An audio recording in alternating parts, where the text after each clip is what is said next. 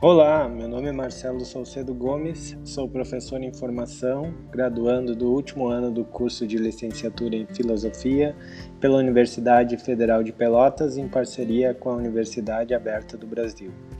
Este é o primeiro episódio da série na qual abordaremos o tema do curso Conhecimentos e Ciências Humanas, uma introdução à epistemologia.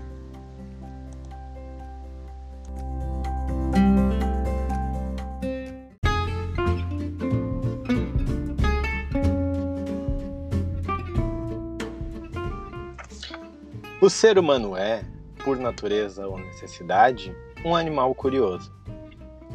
Desde quando somos bebês, nos interessamos em interagir com o mundo que nos rodeia. É a partir dessas experiências, concretas e abstratas, sociais e culturais, com as coisas, com o ambiente e com as pessoas, é que formamos nossas representações do que seja a realidade. No entanto, essas representações não são a própria realidade, senão imagens observadas de um determinado ponto de vista. O filósofo Henri Bergson dizia que o universo é composto por imagens, umas agindo sobre as outras através de certas regras que são as leis da natureza. Imagens para Bergson é menos do que um realista chamaria de coisa e mais do que um idealista chamaria de representação. Em sua obra Matéria e Memória, o pensador francês critica essas duas tendências filosóficas que nos impedem de conhecer a verdadeira duração do universo. Por um lado, os idealistas consideram que não existe objeto real e que tudo é representado como ideia em nossas mentes. Por outro, os realistas acreditam que as coisas existem independentemente de nossas percepções sobre elas e que muitas vezes não podemos conhecer porque nossos sentidos costumam nos trair. Isso tudo é ainda muito teórico, mas nos instiga a pensar na pergunta fundamental desta unidade: existe apenas uma forma de conhecimento? Assumindo que é possível conhecer algo e que o conhecimento é uma maneira de diminuir incertezas sobre um determinado objeto dinâmico através de representações, há sim diferentes formas de conhecimento. Estamos acostumados a conhecer como forma de conhecimento apenas a científica, talvez a filosófica, mas não nos esqueçamos do conhecimento popular, o senso comum, do conhecimento religioso, do conhecimento mítico.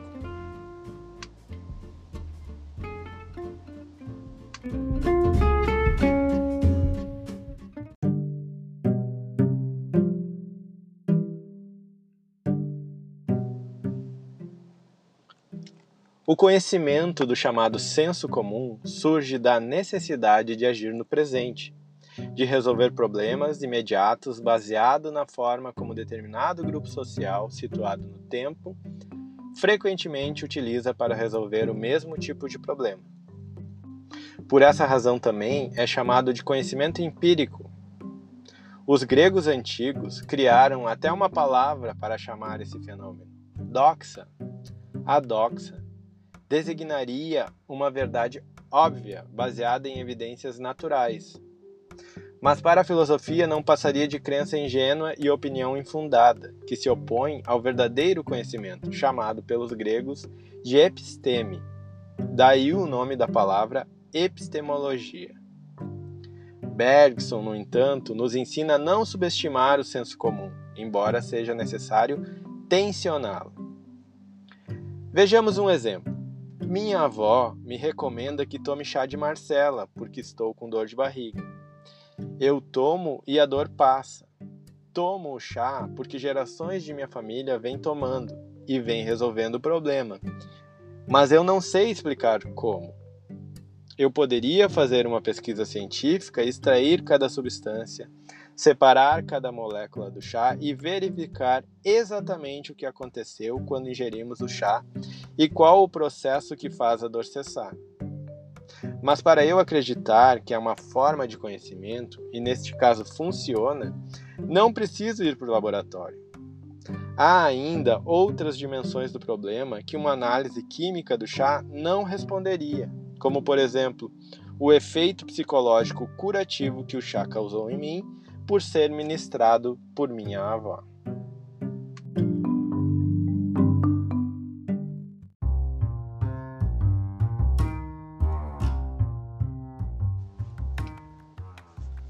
Há também o conhecimento teológico, ou ainda chamado por alguns de mítico. Trata-se de uma revelação divina atingida pela fé ou crença religiosa. Não pode ser confirmado ou negado porque sua origem está para além da compreensão humana. Neste caso, este tipo de conhecimento está ligado com a formação moral e crenças pessoais de cada indivíduo, que costuma seguir os dogmas passados de geração em geração de uma determinada comunidade humana. Geralmente, esse tipo de conhecimento é transmitido oralmente ou por inscrições sagradas imutáveis e tenta responder questões que não podem ou ainda não são respondidas por outras formas de conhecimento. Desprovido de método e sem a necessidade de comprovação empírica, atua essencialmente no campo da metafísica e baseia-se tão somente na fé em um ente superior e incompreensível.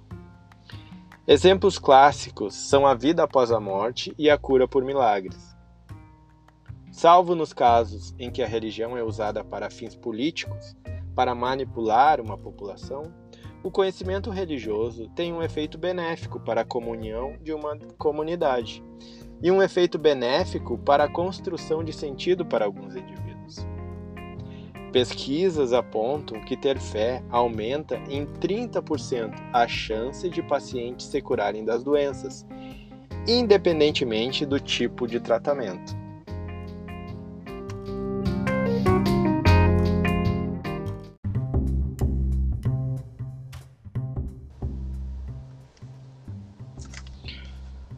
O tipo de conhecimento mais respeitado e até diria venerado da modernidade até nossos dias é o conhecimento científico. Esse tipo de conhecimento é produzido por uma investigação científica através de um método rigoroso e controlado.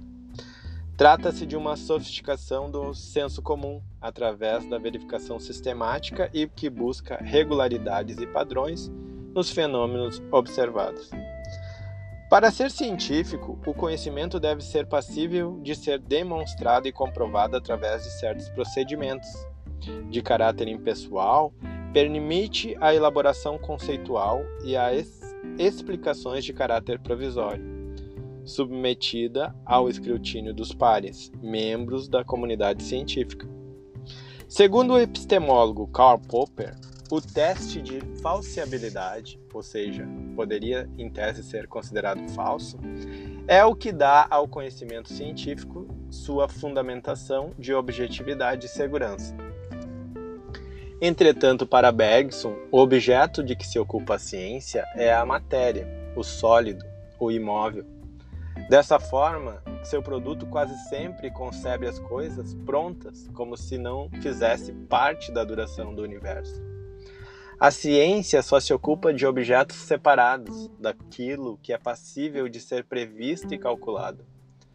Lembrando que nos tempos de Bergson não havia ainda reflexões mais aprofundadas sobre a noção de ciências sociais e humanas. Todavia, a duração escapa à matemática, dizia Bergson, uma vez que é constantemente movente e nenhuma de suas partes ficaria estática quando uma outra se apresenta. Seria um absurdo, portanto, mensurar os efeitos do tempo real, pois significaria que este não dura. Ao procedermos à medida do tempo, na verdade, estamos medindo momentos de uma linha imóvel já feita. A contagem de um certo número de instantes t nos informa simultaneidades convencionadas e nada sobre a passagem real desse tempo vivido enquanto qualidade. Para o pensador francês, a ciência é necessária e muito precisa para aquilo que necessitamos para agir no presente, mas há problemas que é incapaz de solucionar problemas da dimensão do tempo, qualitativos e subjetivos. Para resolver esses problemas, Bergson convoca a filosofia. E aqui poderíamos incluir as ciências sociais e humanas, como um tipo de conhecimento que pode ser tão preciso para resolver problemas especulativos humanos complexos, quanto as ciências da natureza o são para resolver os problemas da dimensão material.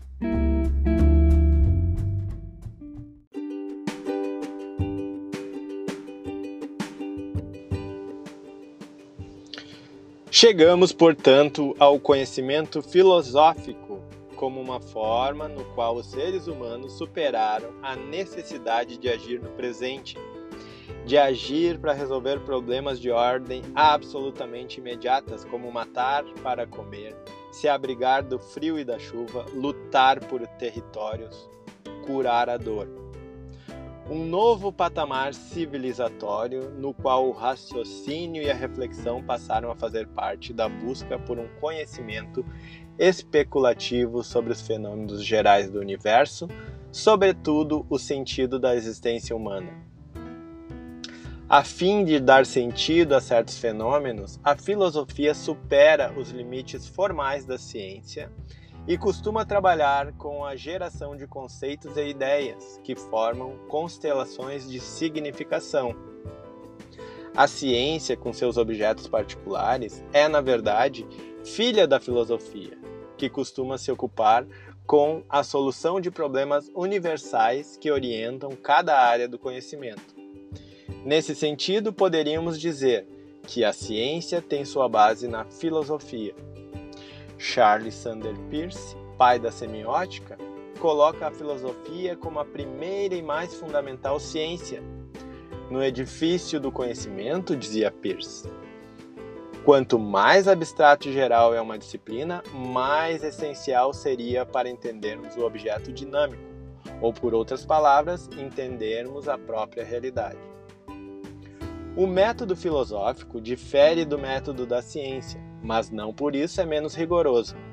A base para o pensamento filosófico é o uso da razão, a lógica, a argumentação, a reflexão e o diálogo. O conhecimento filosófico procura as causas reais dos fenômenos. É um esforço para propor e solucionar problemas profundos para a raça humana, discernir sobre o certo e o errado, recorrendo tão somente à razão o conhecimento filosófico é valorativo, porque parte de hipóteses nas quais não há necessidade de verificação empírica. É sistemático e suas conclusões geralmente instigam novas discussões e produzem novos questionamentos.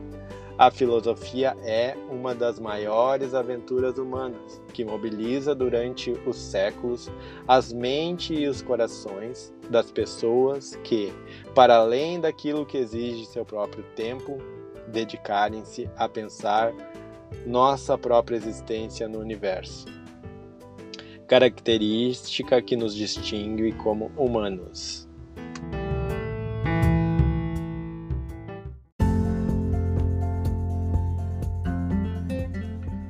Bom, pessoal, este foi o final desse episódio sobre conhecimento e ciências humanas, uma introdução à epistemologia.